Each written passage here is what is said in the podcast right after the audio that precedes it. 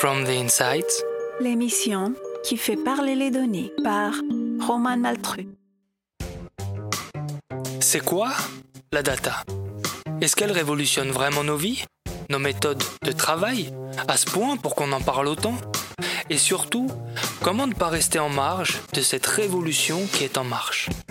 Fenêtre ouverte sur les coulisses des métiers qui façonnent l'avenir, From the Insight écoute celles et ceux qui ont fait de la donnée leur quotidien, retracer leur parcours, raconter leur expérience en data science, mais aussi en intelligence artificielle ou encore en machine learning, en deep learning, en système expert, en business intelligence, en reporting financier ou extra-financier, en blockchain, en mesure, en KPI, en base de données, parfois open source, en industrie 4.0, en stratégie data-driven, en réalité augmentée, bref. Tout ça pour démystifier la data et ses métiers et rappeler que comme toutes les compétences, elles s'acquièrent. Pensez à prendre des notes, ça pourrait vous servir. Bonne écoute.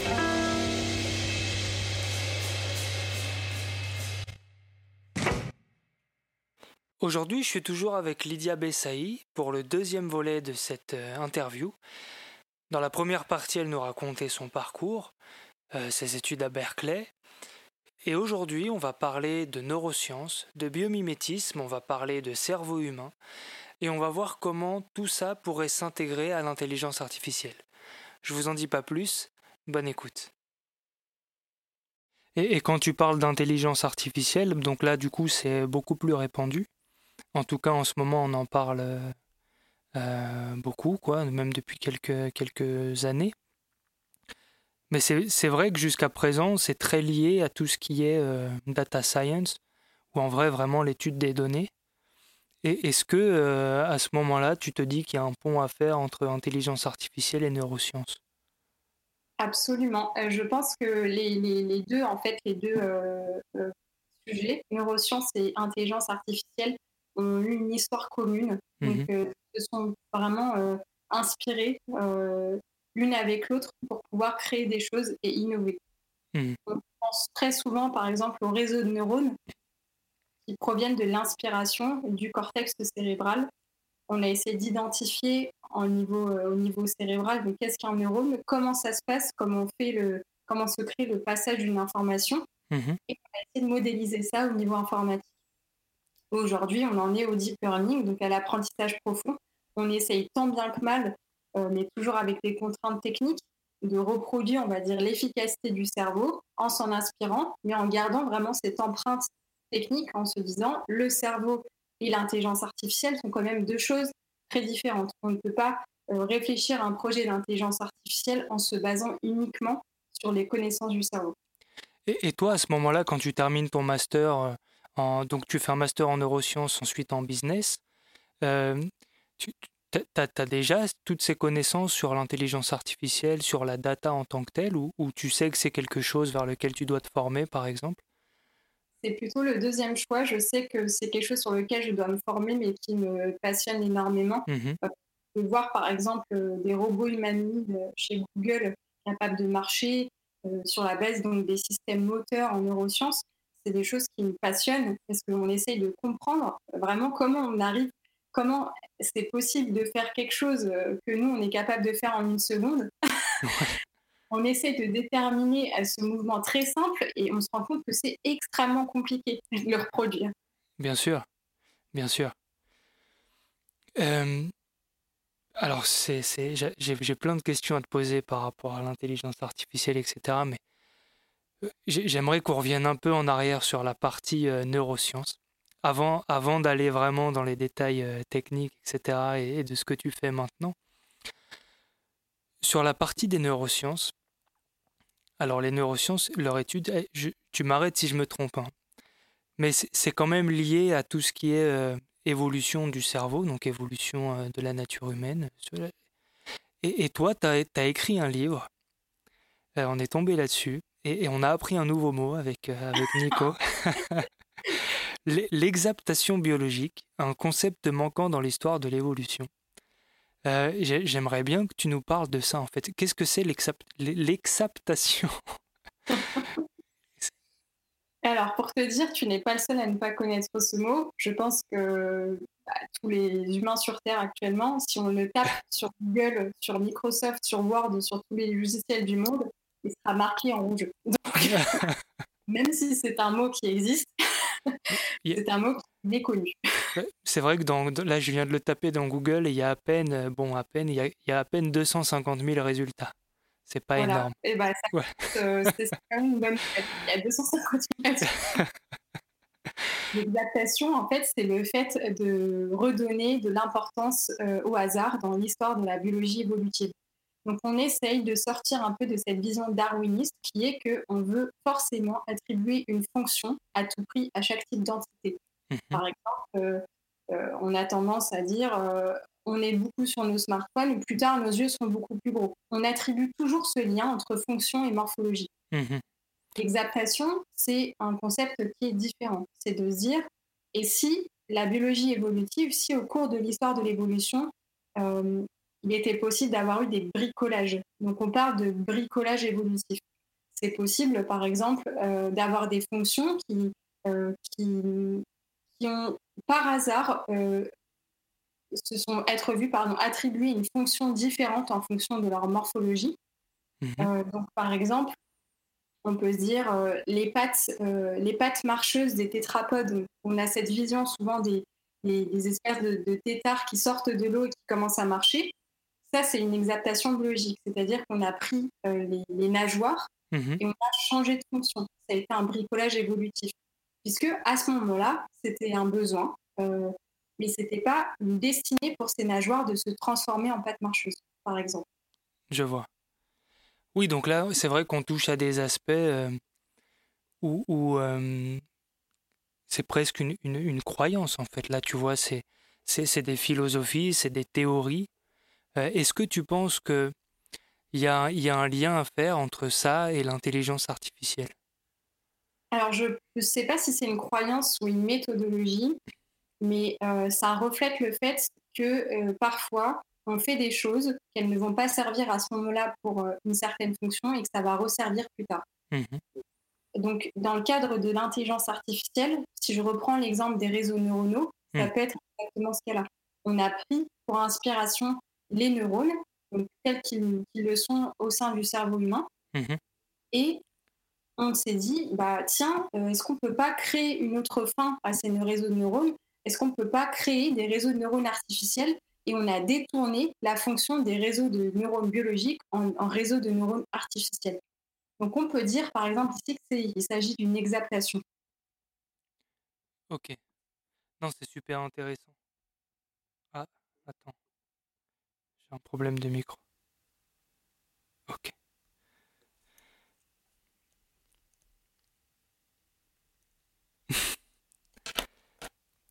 Non, mais c'est vrai que c'est super intéressant cette histoire parce que, tu vois, comme tu le dis, ça reflète pas forcément une croyance, mais ça reflète aussi une méthode. Et on peut se demander si la manière d'envisager l'intelligence artificielle, elle pourrait être réévaluée. C'est parce que c'est ça l'idée qui se cache derrière tous tes travaux finalement. C'est comment intégrer cette notion de hasard dans l'intelligence artificielle? Parce qu'aujourd'hui, une intelligence artificielle, le hasard n'existe pas en fait. Exactement.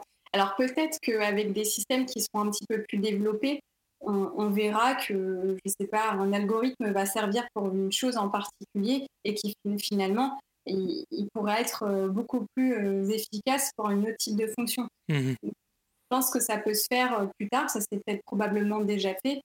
C'est vraiment cette, cette compétence de réutiliser les choses de ne pas faire beaucoup trop de, ne pas faire trop de gâchis mhm. et de dire euh, les choses ont été conçues euh, pour une fonction particulière parfois, mais on va peut-être parfois changer de fonction. Ou peut-être qu'il y a quelque chose qui a été apparu qui ne sert à rien et qu'on va réutiliser par la suite. Donc dans le concept de l'intelligence artificielle, c'est d'autant plus intéressant. Et euh, il y, y, a une question qui me, qui me taraude et que je voulais te poser depuis un moment. Tu verras, c'est une question euh, toute simple. Alors toi, Lydia, tu es en ce moment, tu es consultante en intelligence artificielle chez IBM. Et la question que je voulais te poser, parce que j'aime bien poser cette question aux, personnes qui travaillent dans l'IA, parce que je me rends compte que la, la réponse, elle peut être euh, très variable. C'est quoi pour toi l'intelligence artificielle? Alors pour moi, c'est un, ça représente plus un objectif qu'un concept. On a envie d'avoir une intelligence artificielle actuellement. Sauf que ce n'est pas forcément le cas. Alors attends, oula, ok. Donc c'est un objectif plus qu'un concept. C'est ça. En fait, ce que tu es en train de dire, c'est que si, si, on reprend, euh, oui, je te parlais tout à l'heure de Luc Julia, qui disait que l'intelligence artificielle n'existe pas. Tu es, un peu, toi, dans, sur cette même approche. C'est ce qu'aujourd'hui on appelle intelligence artificielle. En fait, euh, c'est plus, plus un concept marketing, limite, qu'une vraie intelligence. C'est ça, c'est une vision pour l'avenir. On essaye vraiment euh, de créer une intelligence qui soit capable d'être autonome sous certaines formes mmh et capable de faire des tâches humaines sans euh, forcément euh, tous les humains, enfin, sans forcément devoir diriger cette intelligence artificielle. Sauf qu'actuellement, ce n'est pas le cas. On n'arrive pas véritablement à remplacer l'humain mmh et à créer une intelligence qui soit artificielle. Et quand on parle d'intelligence, il y a énormément de concepts euh, inhérents à l'intelligence. On peut parler d'intelligence émotionnelle, on peut parler d'intelligence plutôt logique avec les mathématiques. Donc on arrive à, par exemple, à avoir une intelligence plutôt mathématique et logique. Mhm. Qu'est-ce qu'il en est actuellement de l'intelligence émotionnelle et des autres types d'intelligence? On ne peut pas parler actuellement d'intelligence artificielle, mais plus d'un moyen, euh, de, on va dire, des outils, des méthodologies pour hmm. remplacer certaines tâches euh, d'humains. D'accord. Mais c'est vrai que c'est ce que tu veux dire, c'est que ce pas des tâches qui demandent de la créativité, par exemple. Alors, c'est une question qui est très intéressante, puisque c'est une question qui sous-tend le fait que, est-ce qu'on se pose la question? Alors, j'ai bégayé, je vais recommencer. Vas-y, je t'en prie.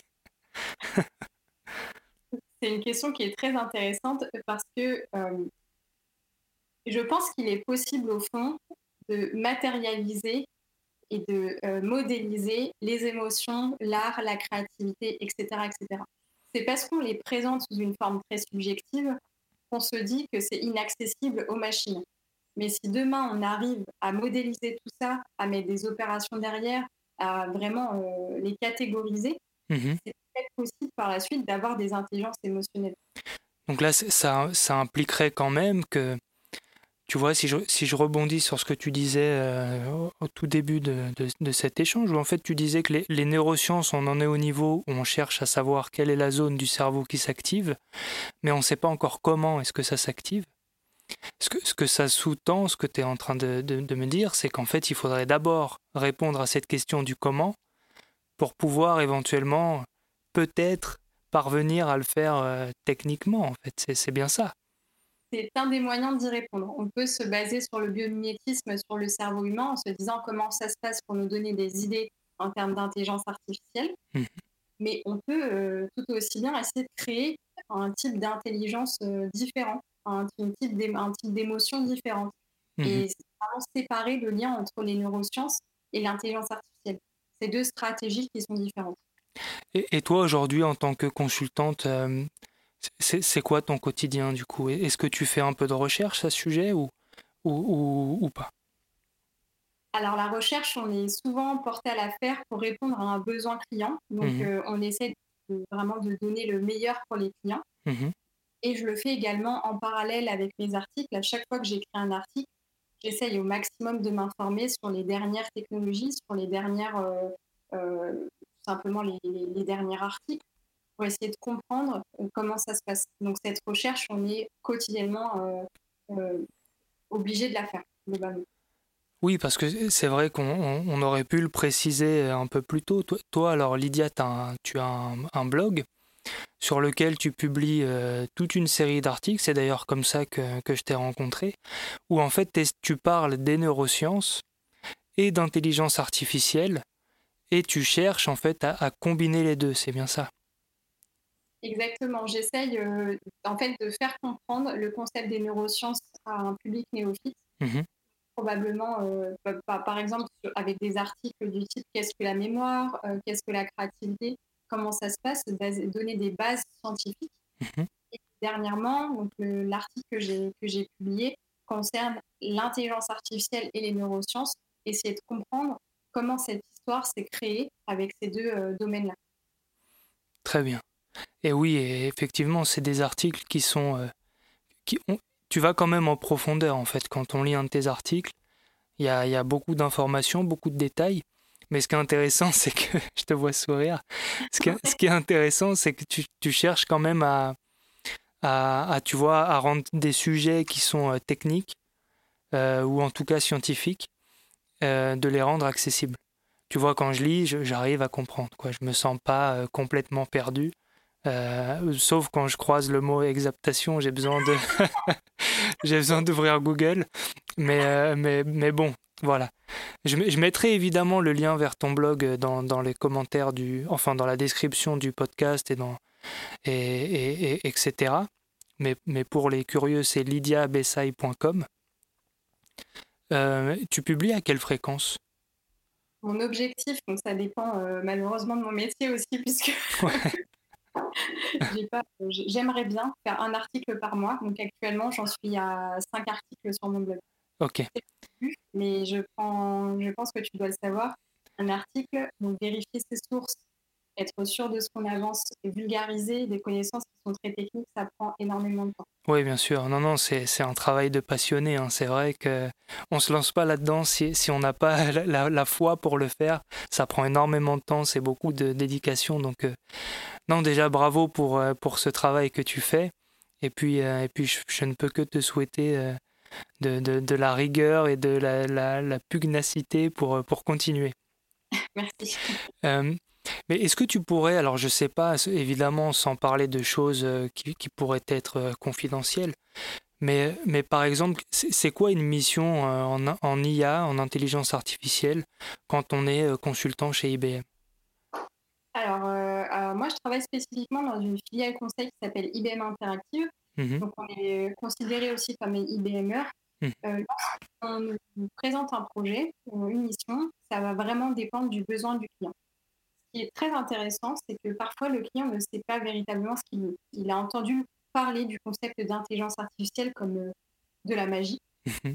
il attend vraiment euh, des choses, il ne sait pas trop comment les demander. Donc il faut déjà premièrement orienter le client parfois sur le besoin.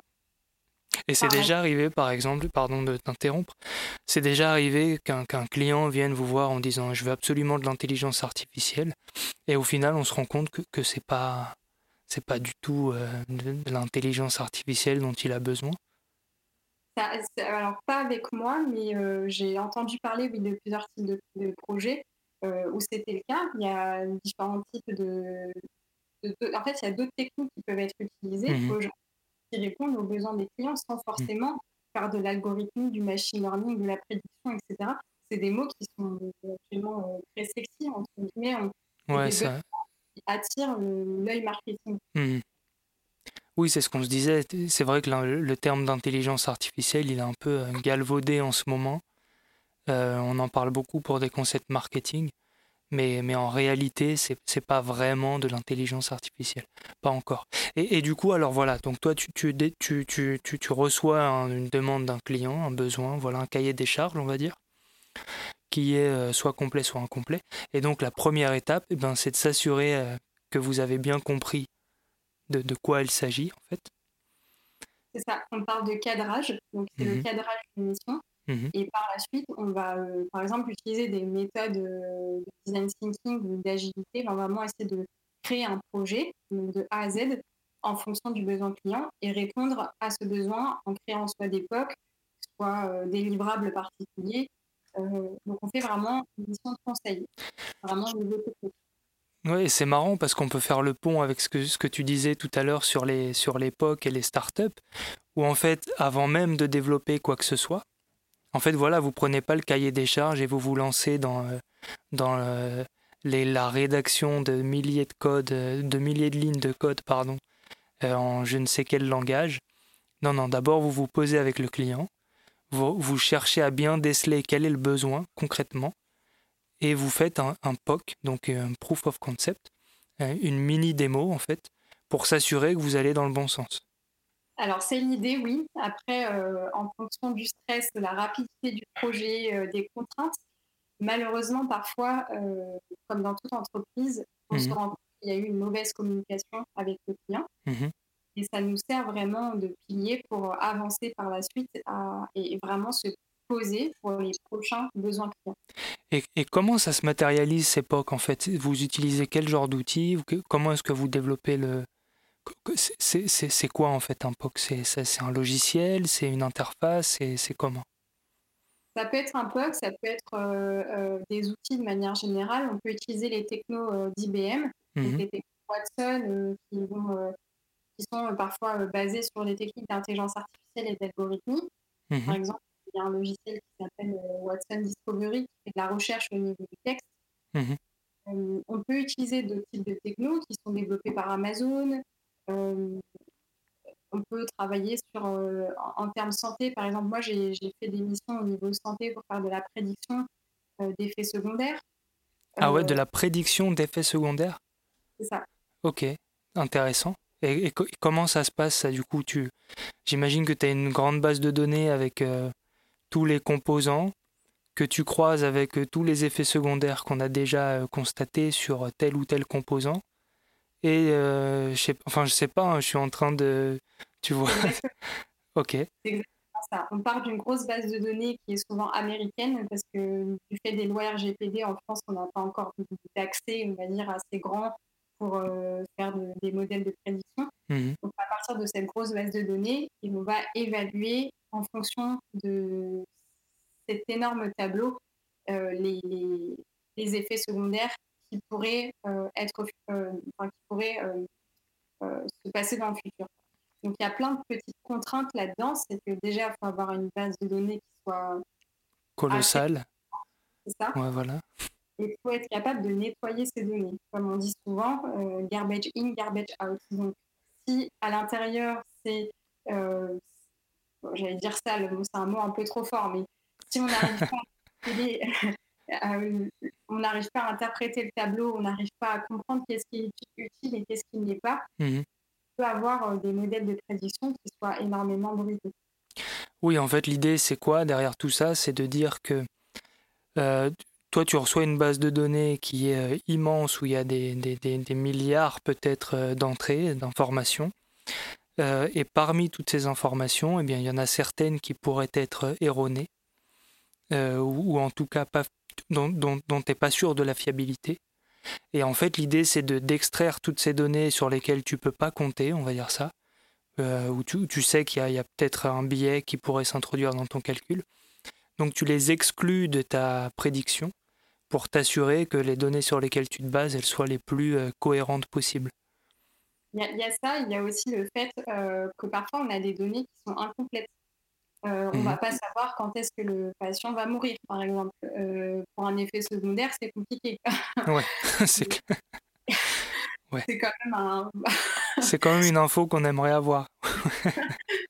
Donc, euh, si on a des données incomplètes, il faut savoir vraiment essayer de trouver d'autres hypothèses de recherche, essayer de conjuguer tous ces petits détails pour mhm. arriver à une conclusion qui tient la route. D'accord. Et du coup, dans ce cas de figure, comment est-ce que ça se présente le POC alors là, c'était pas un POC, c'était euh, tout simplement faire un travail de recherche auprès du client mmh et lui montrer un petit peu ce qu'on avait fait. Euh, donc ça s'est présenté sous la forme euh, d'un juste de, livrable. Mmh et, et, le client nous a fait un retour suite à ça. Et j'imagine qu'ensuite, il y a des vrais tests qui sont faits cliniques euh, pour s'assurer que les prévisions étaient les bonnes J'espère en tout cas. C'est une bonne question. Euh, on n'est pas encore actuellement à, en termes de loi et d'éthique, on n'est pas actuellement encore sur le la machine a raison sur tout. L'humain est tout d'abord euh, prioritaire, mmh. donc forcément on vérifie ces algorithmes. Voilà, c'est terminé pour ce deuxième volet de l'interview de Lydia Bessaï. Évidemment, on se retrouve la semaine prochaine pour la dernière partie. On parlera d'intelligence artificielle appliquée aux entreprises, mais aussi on parlera d'éthique comment est-ce que l'éthique vient se, gérer tout ce qui est intelligence artificielle, comment est-ce qu'on peut s'assurer que les décisions sont bien prises? Voilà, tout ça c'est au programme de la semaine prochaine. Je vous souhaite évidemment une bonne semaine. À dimanche prochain.